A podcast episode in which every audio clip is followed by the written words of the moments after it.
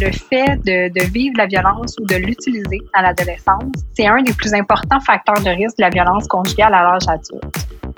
Quand on dit moi je suis comme ça, on dirait que ça fait en sorte que ben ça changera pas. Versus j'ai ce comportement-là, ben ça ça peut se travailler par contre. Comme parent, c'est pas simple d'être témoin de ça, ça fait mal. C'est confrontant là c'est très confrontant. Ça doit l'être encore plus quand, comme parents, on vit des choses semblables dans nos relations. Et puis là, ben, on voit notre enfant qui vit ça, alors ça demande vraiment beaucoup de régulation. Si la personne, ben, notre enfant, c'est euh, la personne, l'auteur de, violence, ça peut amener vraiment dans une honte, cette personne-là pourrait s'identifier comme je suis une personne violente. Versus, il y a eu un comportement, puis on va essayer de changer ce comportement-là, puis de comprendre qu'est-ce qu'il y a derrière le faut, je pense qu'il va peut-être même falloir dans des situations faire appel au service de la protection de la jeunesse, dans des situations où notre jeune serait impliqué dans une relation toxique qui aurait finalement un potentiel euh, important qui pourrait contrevenir finalement à son développement, à son intégrité, puis le jeune, par exemple, refuserait de sortir de cette relation-là, ben, je pense qu'il faudrait aller chercher de l'aide.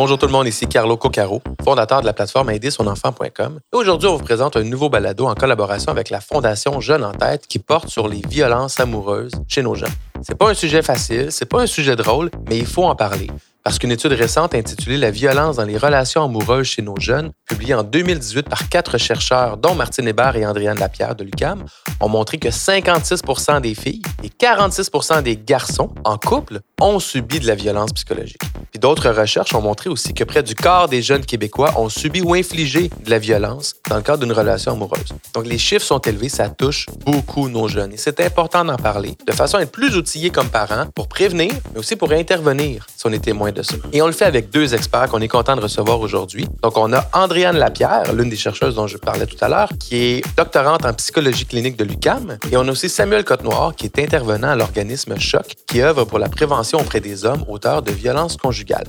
Mais juste avant, ceci.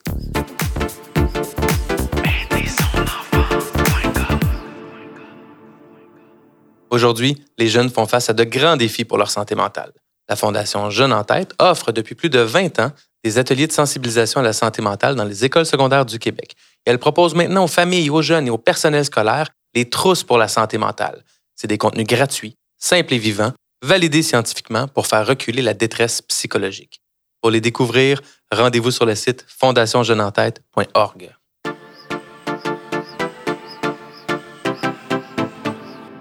À vous deux, merci d'être là. Merci de l'invitation. Ça fait plaisir. Andréane, je commence avec toi. Dis-moi, qu'est-ce qui t'a amené à t'intéresser à la violence amoureuse chez les adolescents?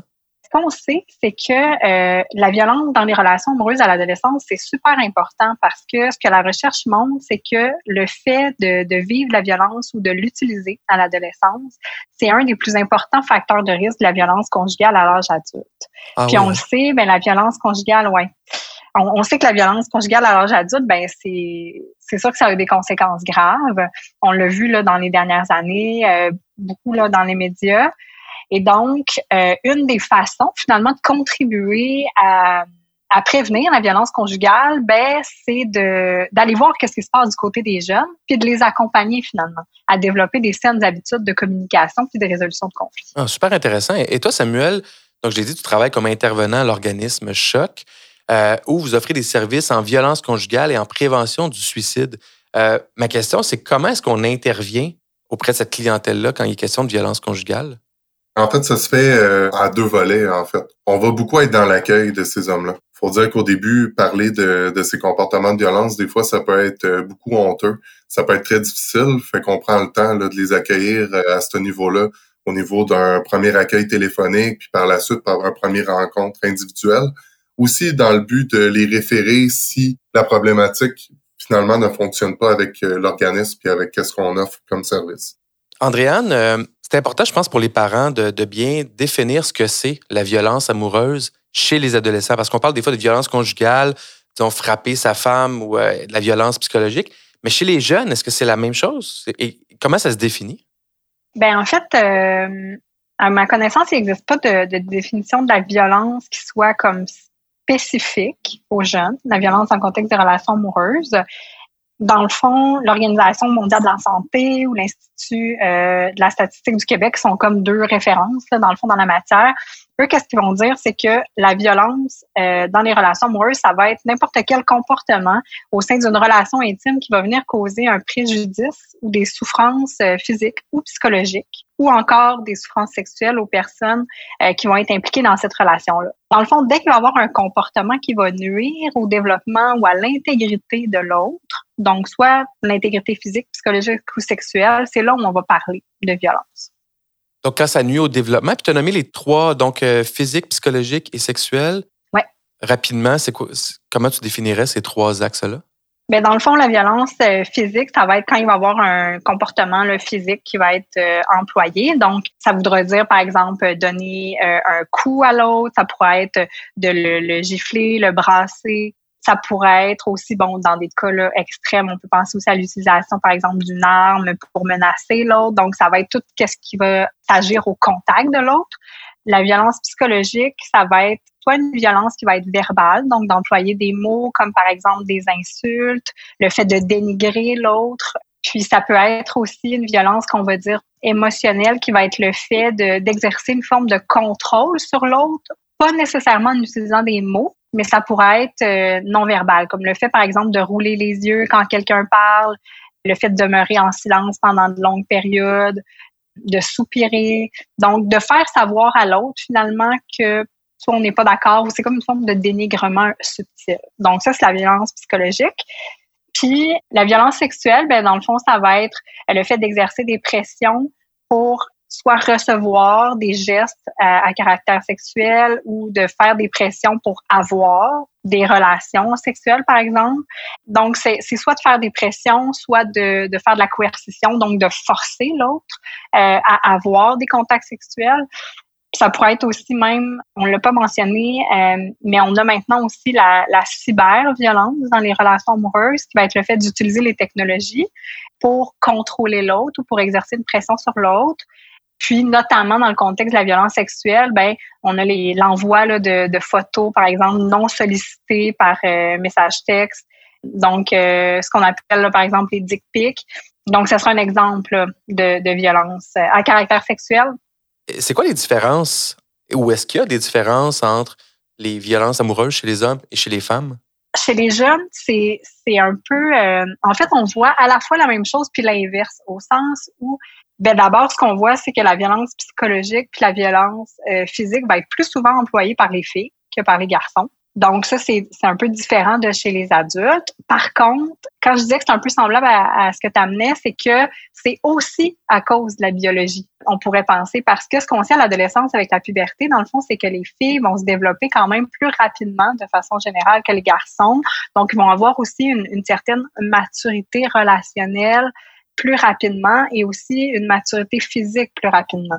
Donc, aller jusqu'à tardivement dans l'adolescence, c'est quand même les filles qui, euh, on pourrait dire, biologiquement, ont comme un peu plus de moyens pour aller déployer euh, ce genre de stratégie-là quand ils vont résoudre un conflit. Fait qu'on le voit plus, mais en même temps, de la même façon que ce que tu disais, ce qu'on sait aussi, c'est que quand les garçons, les ados garçons vont l'employer, ben les conséquences vont être potentiellement plus graves. Au sens où ce qu'on sait, c'est que ben les blessures physiques sont plus importantes chez les filles en fait victimes que chez les garçons victimes. Euh, puis on peut peut-être penser que bon vers la fin de l'adolescence, là on, se rapproche plus de ce que vous observez chez les adultes dans le fond. Un des éléments qu'on voit dans la recherche, c'est que chez les ados, la majorité de la violence, c'est une violence qui est de type situationnel. Donc, ce que ça veut dire, c'est que les adolescents, ils vivent leurs premières expériences amoureuses, ils savent pas trop comment gérer les conflits, ils veulent protéger leur relation, ils veulent pas que ça se termine. Puis en même temps, mais la relation est naissante, fait que c'est délicat. Et donc, euh, ils vont essayer toutes sortes de stratégies. Quand il y a un conflit qui va se produire, ils vont faire des tentatives, essayer des choses. Puis parmi ces choses-là, ben, on a la violence qui est une des stratégies. Et en fonction de l'effet que ça va avoir sur l'autre, sur leur relation, ben là, ça va faire qu'ils vont peut-être continuer de l'utiliser, peut-être qu'ils vont pas continuer de l'utiliser si ça n'a pas été efficace, etc. Donc, ça, ça c'est ce qui est particulier chez les jeunes, c'est donc très, très situationnel. Et il y a différents facteurs qui vont venir jouer sur le fait de est-ce qu'ils vont continuer ou pas de l'employer. pour les, parents qui nous écoutent, qui sont peut-être témoins de comportements de violence amoureuse comme ils ont été décrits au niveau psychologique ou autre, comment est-ce qu'on peut intervenir auprès de son enfant? C'est quoi les bons mots à utiliser ou à ne pas utiliser? C'est vraiment d'être dans l'écoute de votre enfant. Je pense qu'il y, a, rien de mieux là-dedans. C'est peut-être de sensibiliser, de s'intéresser à c'est quoi les comportements de violence, mais par la suite de s'intéresser à qu'est-ce qu'il est en train de vivre lui euh, à ce niveau-là ou elle. Donc vraiment d'avoir une écoute puis d'être capable par la suite, euh, comme on le disait, hein, de peut-être euh, s'intéresser à certaines ressources. Euh, une bonne ligne à appeler peut être toujours SOS violence conjugale. Donc si on est inquiet, là, ben, on peut référer notre enfant, on peut appeler même pour prendre le temps de, de, de voir est-ce qu'il y aurait des endroits à nous suggérer ou des choses comme ça. Une bonne approche, est-ce que ça peut être de nommer, je prends l'exemple des rouler les yeux, l'exemple de violence un peu psychologique, rouler les yeux, ne pas écouter, bouder sur des longues périodes de nommer ces comportements-là, peut-être qu'on observe chez notre enfant ou qu'on observe chez le conjoint de notre enfant, parce qu'on les voit dans les médias, on les voit à la télé comme étant une forme d'amorce pour dire, tu vois ça, là, c'est pas cool, c'est pas acceptable, ou comment tu vois ça, toi? Est-ce que ça peut être un bon point de départ? Ben, je pense d'aller chercher un peu la perception. Par exemple, s'il utilise ces comportements-là, hey, j'ai vu que tu roules beaucoup les yeux quand, euh, quand ta blonde est là, y a quelque chose qui se passe à ce niveau-là? Euh, ou par exemple l'inverse, hein, quand l'autre personne utilise les comportements, tu te sens comment quand ton partenaire, ta partenaire utilise, euh, mettons, euh, parle de toi de cette manière-là, plutôt que de dire c'est pas correct, puis déjà d'établir c'est pas normal ce qui se passe, versus toi tu te sens comment, puis plus une approche d'ouverture, d'aller l'écouter, peut-être que ça va mener vers une conversation. Mais de brusquer les choses pourrait faire en sorte que malheureusement, peut-être que la personne va se refermer sur elle-même puis se sentira pas écoutée. Ce qui pourrait complètement nuire à ce que la personne essaie de faire. je comprends. Est-ce qu'on peut détecter ou rapidement être capable de détecter les comportements qui pourraient devenir de la violence amoureuse chez notre jeune? Est-ce qu'il y a des, signes comme parents auxquels il faut être très attentif? Je dirais d'être attentif à tout ce qui, ben, moi, pour, pour les hommes, qu'est-ce qu'on observe? C'est beaucoup quand il y a des plaintes qui sont faites à l'extérieur. Euh, je, je, dors moins bien, euh, la société, l'école, c'est difficile, mes amis, etc. Puis il est toujours en train de, de, de, se plaindre, de trouver les choses difficiles autour de lui.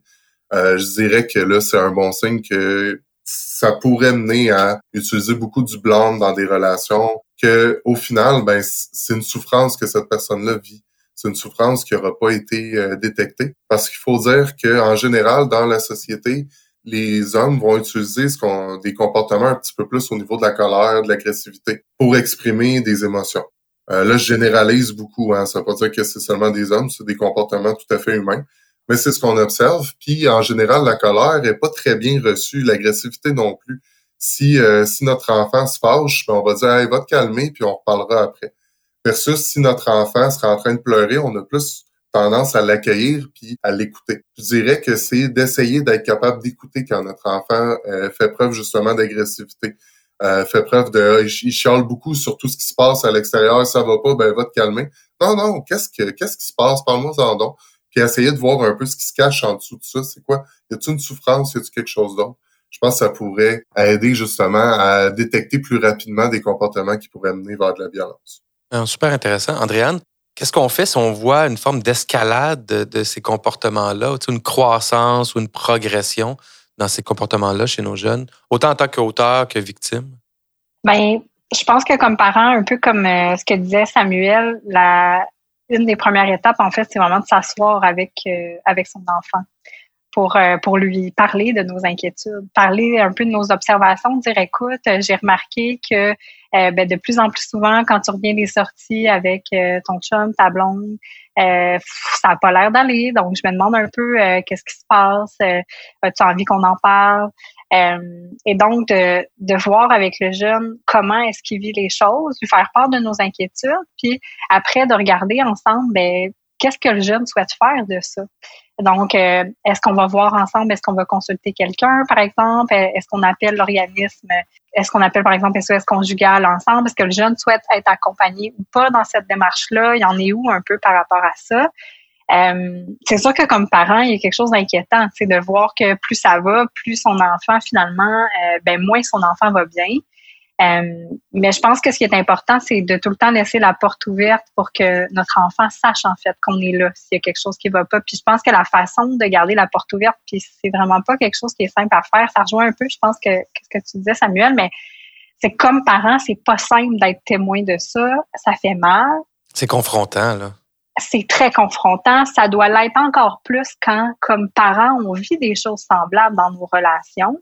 Et puis là, ben, on voit notre enfant qui vit ça. Alors, ça demande vraiment beaucoup de régulation émotionnelle. Ça va nous demander d'essayer d'avoir une distance pour bien accompagner son enfant. Puis ça, c'est vraiment pas simple à faire parce que qu'est-ce qui va arriver, c'est que si l'enfant vient vous voir pour vous parler de ça, de ce qu'il vit, puis c'est assez intime quand même comme, comme sujet, puis que vous, c'est tout à fait normal, là, je veux dire, on, on, comprend les émotions que ça active, de la colère, de l'incompréhension, euh, des inquiétudes, euh, du stress. Il y a toutes sortes de choses qui vont émerger. Mais si le jeune vient vous en parler, puis ce qu'il reçoit, c'est toutes ces émotions-là qui a à l'intérieur de vous. Par exemple, si vous, vous mettez à, à dire hey, ça n'a pas de bon sens que tu vives ça, je veux plus que tu le vois, ta ta ta, ben le jeune, puis c'est légitime comme réaction. Je veux dire, c'est légitime. C'est extrêmement difficile de réguler ça, mais c'est sûr que le jeune qui reçoit ce genre de réaction-là, ben ça se peut que dans le futur, il soit moins porté à venir se confier à vous. Ça doit demander, là, moi, je me, je me, mets dans la peau du parent qui voit ça, et qui, doit, qui, qui a juste le goût de dire à son enfant arrête, éloigne-toi, laisse-le tomber, passe à autre chose, tu, tu te fais du mal, là. C'est le, premier réflexe, c'est de vouloir juste tirer sur son enfant en l'éloigner du feu, là, tu sais. Mais pas faire ça, ça, ça doit nécessiter tellement de contrôle sur soi puis de confiance dans la, mécanique de communication qui est beaucoup plus lente que juste enlever son enfant proche du feu. Là. Il faut le dire parce que ça, c'est le premier réflexe, je pense, de la majorité des parents, ça doit être de faire ça. Tout à fait. Puis, tu sais, je pense qu'il y a un peu deux stratégies à, à, avoir. En fait, c'est que, ben, soit on, on, arrive à se réguler, puis à dire à son enfant, ben, écoute, ça, ça me fait mal d'entendre ça. Je trouve ça vraiment difficile actuellement. Je suis inquiet, inquiète pour toi. Euh, j'aimerais ça qu'on regarde ensemble qu'est-ce que qu'est-ce que tu veux faire avec ça? Parce que moi j'ai l'impression là que que tu es en train de vivre ça, ça a telle conséquence sur toi, j'observe que que t'es pas bien à l'école, ça commence à être difficile, etc. Donc si vous pensez être en mesure de quand même tempérer les réactions, je pense qu'on qu'on peut rester un bon accompagnateur pour son enfant. Mais il arrive des moments où, comme parent, je pense qu'il faut accepter que ça en est trop aussi. Hein, un peu comme de la même façon, ils disent ça, par exemple, euh, moi, je suis, mère d'une très jeune enfant, là, puis il parle bon du syndrome du bébé euh, secoué. Donc, si vous êtes plus capable, à un moment donné, des pleurs, ben, déposez-le dans le lit, puis euh, allez euh, dehors, demander à quelqu'un de surveiller deux minutes, allez sur la galerie, prenez l'air. Ben, un peu de la même façon, si vous êtes comme c'est trop intense, vous êtes vous voulez trop protéger votre enfant, puis ça devient vraiment comme très difficile pour vous, ben je pense qu'il vaut peut-être mieux passer le flambeau à quelqu'un d'autre pour la compagnie. C'est vrai, c'est vrai. On n'est pas toujours seul. On peut aller chercher un oncle, une tante, un cousin, quelqu'un qui peut avoir un, point de vue puis une relation différente avec notre jeune. Oui, c'est ça, parce qu'il y en a plein là, des adultes qui peuvent être significatifs pour votre enfant. Fait que peut-être de regarder avec lui, écoute, ce que tu me dis, ça vient vraiment me chercher, j'aimerais ça vraiment t'aider. On pourrait peut-être regarder ensemble, c'est qui les adultes à qui aussi tu pourrais t'en parler, avec qui on pourrait se faire allier dans cette démarche-là. Des fois, ça peut être l'autre parent, un beau parent, ça peut être plein de personnes en fait qu'on implique, mais pour pas non plus rester seul comme parent. Euh, avec ça parce que reste que c'est quand même euh, on parle de violence donc c'est c'est quand même euh, ça active plein de choses en fait chez chaque personne fait que je pense qu'il faut soucier. Andréane, si je suis témoin que mon ado commet beaucoup de violence verbale envers son ou sa conjointe par des mots, par des, des, des, des insultes ou peu importe la façon dont on fait la violence verbale, comme parent, qu'est-ce qu'on peut faire? Parce que ça aussi, c'est confrontant. Un enfant victime, c'est une chose. Un enfant auteur de violence amoureuse, c'est autant sinon plus confrontant dans certains égards. Comment est-ce qu'on accompagne notre enfant là-dedans? Bien, je pense qu'il des choses qui est importante, c'est de se positionner comme parent ou comme adulte pour euh, en fait, pour montrer qu'on n'est pas en accord avec ce qui est en train de se passer, puis qu'on n'endosse pas, dans le fond, les comportements. Dépendamment, en fait, de la relation que votre jeune va avoir euh, aussi avec son ou sa partenaire, je pense qu'il y a, a peut-être des situations où il va avoir lieu de vous, positionner au moment où ça se passe pour dire, écoute, moi, ce que je viens d'observer vraiment, euh, je, me demande qu'est-ce qui, qu'est-ce qui vient de se passer. Puis je pense aussi qu'il y a d'autres situations où ça va être important de se positionner, mais peut-être plus dans l'après-coup avec le jeune.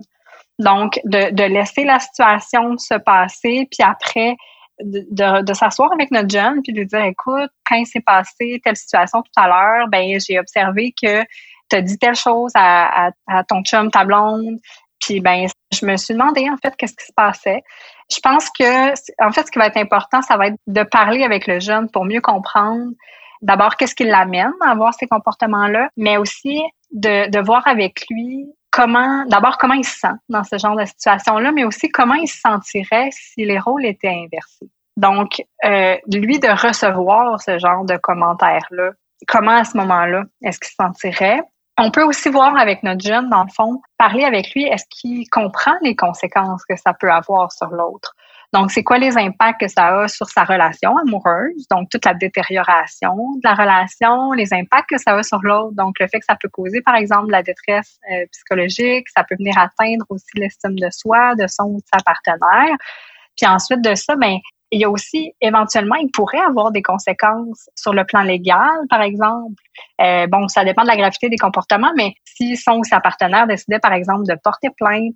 Donc, c'est de réfléchir finalement avec lui ou elle dans quelle dynamique ça s'inscrit, les comportements, puis c'est quoi toutes les conséquences que, que ça a. Puis est-ce que le jeune est prêt finalement à ces conséquences-là? Est-ce qu'il a envie de ces conséquences-là et de l'accompagner dans cette réflexion-là? Puis bon, éventuellement, peut-être vers des ressources est-ce que c'est vrai aussi quand, par exemple, mon enfant est victime de, d'insultes de, la part de, son conjoint, sa conjointe, et, d'être témoin de ça et de le verbaliser devant la personne qui le commet, est-ce que là, ça s'applique autant ou là, c'est peut-être plus, euh, on pourrait avoir peur des représailles peut-être qui, qui pourraient survenir après? Comment il faut gérer ça dans l'autre contexte? Bien, je t'avoue que toute la question des représailles, c'est assez délicat. Puis merci là, de parler de représailles parce que c'est vraiment important c'est un peu pour ça que je disais ça va dépendre des situations. Ça va dépendre des. On connaît, je pense que comme parents, on est les mieux placés, on connaît nos jeunes. Donc, euh, ça va être important d'évaluer comment vous pensez qu'il pourrait réagir si vous intervenez en public. Est-ce que c'est quelque chose qui va être menaçant pour lui? Est-ce que ça pourrait le blesser que vous intervenez devant une autre personne? Donc, si vous pensez que ça pourrait avoir ce genre de conséquences-là, ben c'est préférable, je pense, de le faire dans l'après-coup. Samuel, t'en penses quoi, toi? Je suis, euh, je suis beaucoup d'avis de ce que a, nomme, là, vraiment dans l'après-coup, parce que justement, il peut avoir des représailles, ça peut beaucoup amener dans une honte, ça pourrait même amener à juste envenimer la situation.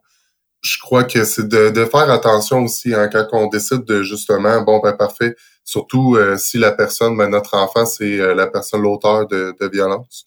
Ça peut amener vraiment dans une honte, puis cette personne-là pourrait s'identifier comme je suis une personne violente versus il y a eu un comportement, puis on va essayer de changer ce comportement-là, puis de comprendre qu'est-ce qu'il y a derrière. Donc, euh, vraiment, ce que ce qu'Andréane nommait, vraiment d'être dans l'écoute, puis euh, dans la discussion d'après-coup, je pense que ça peut avoir un meilleur impact. C'est quoi la différence entre... Parce qu'on entend des fois, ah, ben moi, je suis comme ça, euh, je parle je parle franc, ou avoir un franc parler, entre guillemets, et la violence verbale ou la violence psychologique. Comment on fait le ce trait-là entre la trait de personnalité qui est correct et un comportement qui ne l'est pas? Ben, un peu comme euh, la définition qu'Andréane donnait au début. Hein. C'est vraiment, euh, c'est peut-être pas l'intention qui compte, euh, mais c'est l'impact que ça va avoir sur l'autre personne. Nous, ce qu'on nomme souvent avec les hommes qui se présentent, là, c'est qu'ils vont souvent dire, bon, ben, je suis quelqu'un d'impulsif, j'ai toujours été colérique, puis etc., etc., plusieurs comportements comme ça. Nous, ce qu'on leur rappelle, c'est que, regarde, en ce moment, les comportements que tu as, ça a un impact. On va essayer de régler quand même ça, puis de, réduire ça pour pas que ça crée de la violence dans tes relations. Donc, c'est vraiment d'enlever un peu le côté personnalité versus ce que toi, tu peux t'attribuer puis que tu peux travailler. Parce que quand on dit, ouais, je suis comme ça, on dirait que ça fait en sorte que, ben, ça, ça changera pas. Versus, j'ai ce comportement-là, ben, ça, ça peut se travailler, par contre. Absolument. Puis, toi qui travailles. Oui, oui, vas-y, André. Ben, j'allais juste dire, tu sais, puis je pense que c'est là où c'est super complexe. Tu as dit, c'est pas l'intention qui compte, mais c'est l'impact. Mais ce qui est difficile, c'est que les impacts, c'est difficile à évaluer l'impact que ce qu'on va dire ou ce qu'on va faire, quel impact ça va sur l'autre.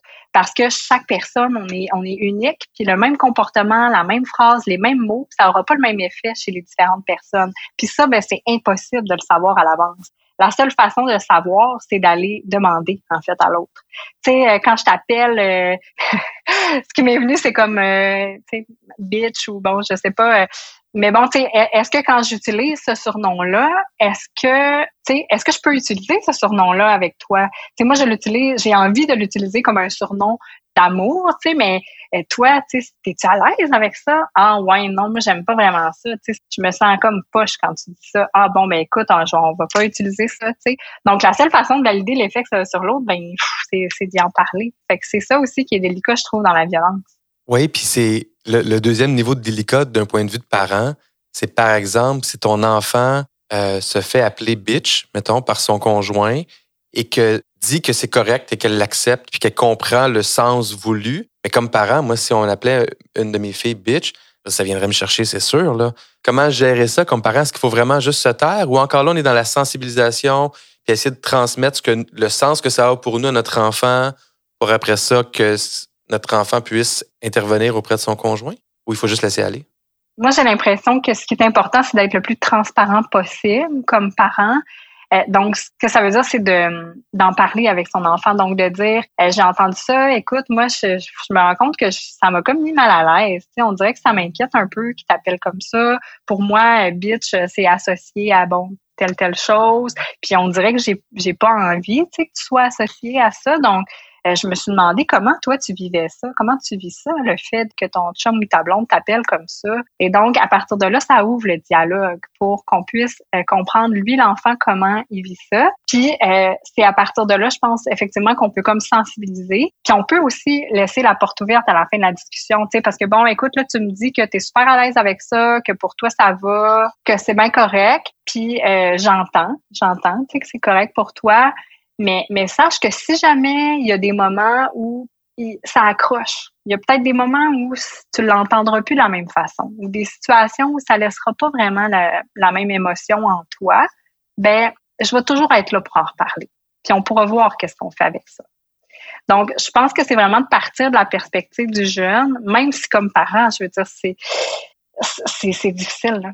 C'est difficile d'accepter que pour le moment, son enfant trouve ça correct, par exemple, de, se faire appeler de cette façon-là. Donc ça, je pense que c'est une chose. Mais, mais je pense aussi qu'il y a des situations dans lesquelles euh, on peut penser à une, violence qui peut avoir des impacts potentiellement euh, encore plus graves ou, comme adulte, euh, on, devra s'interposer pour protéger notre enfant. Puis s'il le faut, je pense qu'il va peut-être même falloir, dans des situations, faire appel au service de la protection de la jeunesse dans des situations où notre jeune serait impliqué dans une relation toxique qui aurait finalement des, un potentiel important là, au niveau de qui pourrait contrevenir finalement à son développement, à son intégrité, puis que le jeune, par exemple, refuserait de sortir de cette relation-là, ben, je pense qu'il faudrait aller chercher de l'aide pour pouvoir protéger notre jeune aussi. Samuel, tu travailles beaucoup avec les hommes spécifiquement. Est-ce qu'il y a un lien entre masculinité toxique et comportement violent chez les hommes?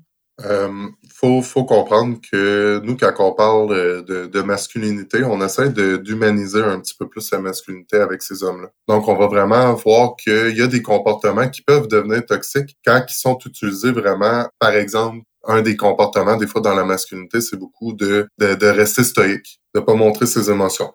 Puis dans certaines situations, ça peut très bien fonctionner, peut-être au travail, surtout si on travaille dans des métiers là, qui demandent justement ça, par exemple pompier ou policier, là, des choses comme ça. Mais que dans une relation intime, si tu es toujours dans ton maximum, que tu montres jamais tes émotions, puis tu restes très, très stoïque, mais ça peut avoir des impacts négatifs. Donc, c'est vraiment de, de voir là-dedans, puis de développer avec eux, en fait, plus une... devenir plus flexible, en fait, à ce niveau-là, d'être capable de travailler ces comportements-là. Parce que malheureusement, c'est quand ils vont vivre justement cette masculinité toxique-là, va devenir toxique quand ils se sentent attaqués, quand ils sentent qu'ils tombent dans des euh, comportements qui doivent se, être sur la défensive. C'est là qu'ils vont retomber dans leur comportement et euh, se protéger à ce niveau-là. Est-ce que les hommes qui vont voir l'organisme choc, est-ce qu'ils sont déjà conscients de leur comportement toxique ou des fois c'est comme ils en prennent conscience avec vous? Souvent, ils vont en prendre conscience. Ce qu'on entend beaucoup dans, quand on parle de violence conjugale, il y a encore ce mythe-là que c'est de la violence physique, de la violence conjugale.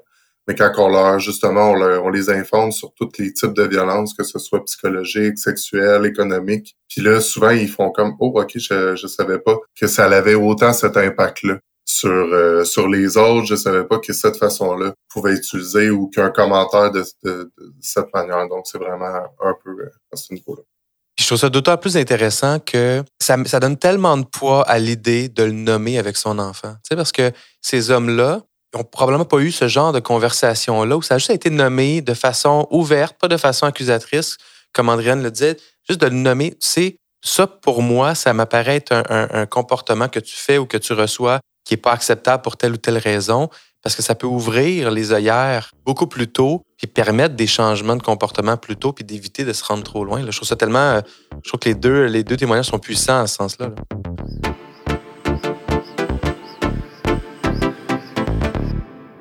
Euh, Andréane, on en a parlé un petit peu au début euh, de la, de la cyber-violence amoureuse. Puis comment est-ce qu'on peut protéger notre enfant ou prévenir que notre enfant, notre ado, vive du négatif lié, par exemple, avec le, cyber dating ou les, les, euh, les, relations amoureuses en ligne?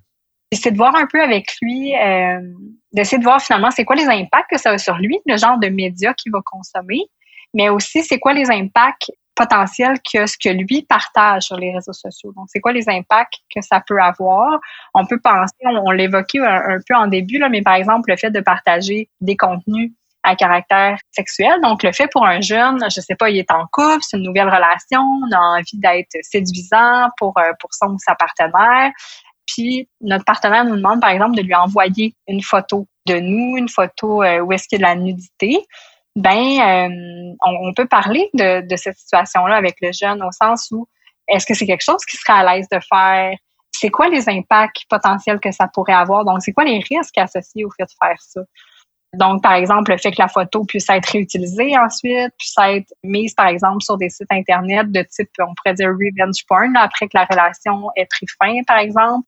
Donc, c'est un peu de voir avec son jeune comment est-ce qu'il peut se protéger. Puis, une façon concrète de se protéger, ce serait si par exemple il souhaite envoyer une photo, ben c'est important par exemple que le on voit pas son visage, donc que la photo reste anonyme par exemple.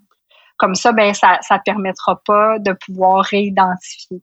Donc c'est vraiment il y, a, comme des façons comme ça de se protéger. C'est un, un peu délicat en même temps parce que il y a des ados qui ont comme dans leur relation intime, ils vont être contactés par exemple par répétition par leur partenaire, ils vont recevoir des messages comme contrôlant, t'étais où, euh, voyons, tu réponds pas à mes textos, etc., etc. Puis ce qui est super difficile, c'est que dans ce contexte-là, pour mettre fin à la violence, ben, tu sais, la violence physique, pour mettre fin, on coupe le contact.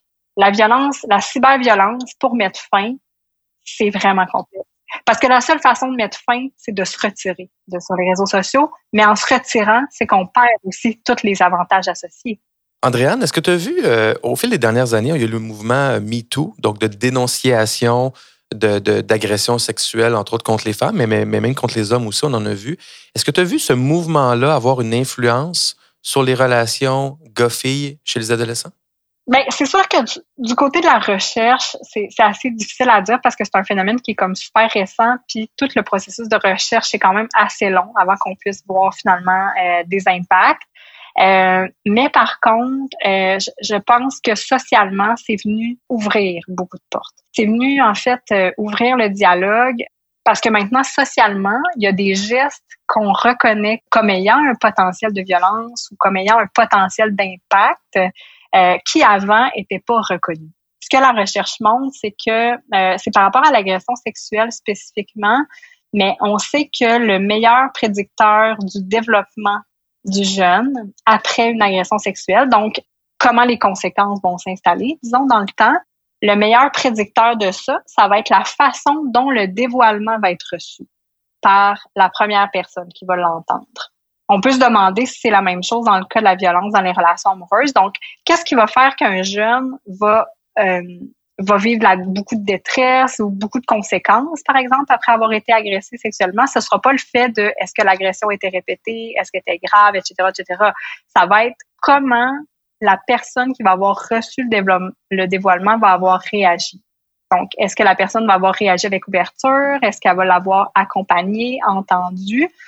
Donc, je pense que comme parent, notre rôle à jouer est vraiment crucial. Quand notre enfant vient nous parler de quelque chose, je pense que la façon dont on réagit, ça va être super important. Puis c'est probablement un des meilleurs prédicteurs de comment on va pouvoir régler les choses par la suite, comment on va pouvoir accompagner son enfant pour limiter finalement les conséquences que ça a. Parce que c'est sûr, on ne pourra pas changer la situation. Mais après, c'est ça. Samuel, toi, est-ce que tu as vu un impact de ce mouvement-là? Ben, c'est chez nous, notre clientèle plus jeune, on sent que quand on parle de violence sexuelle, il y a une plus grande connaissance de qu'est-ce qui représente, euh, dans le fond, une violence sexuelle.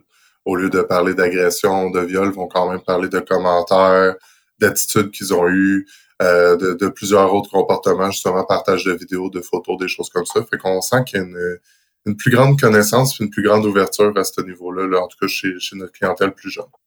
En terminant, j'aimerais avoir votre avis sur un sujet un peu euh, complémentaire. Euh, avec la réouverture des bars euh, suite à la pandémie, il y aurait une recrudescence de l'utilisation du GHB, qui est la drogue du viol, qui est une drogue incolore, inodore, que les hommes vont souvent mettre dans les drinks des, des femmes ou des jeunes filles pour ensuite abuser d'elles parce que ça, les rend un peu amorphes, somnolentes et c'est un mélange de relaxant musculaire dans tout ça. ma question, en fait, en lien avec ça, je ne veux pas faire peur à personne, mais comment est-ce qu'on peut prévenir, entre autres avec nos, nos, jeunes filles, nos adolescentes, ce, risque-là de tomber dans, dans l'enfer un peu de la drogue du viol? Concrètement, ça va être de traîner son verre tout le temps avec soi, de jamais le déposer à quelque part. Le fait aussi d'être toujours accompagné par des personnes de confiance. Donc, d'avoir des amis avec soi, des amis qui nous connaissent bien, qui savent aussi remarquer est-ce que notre comportement il est habituel ou il est pas habituel?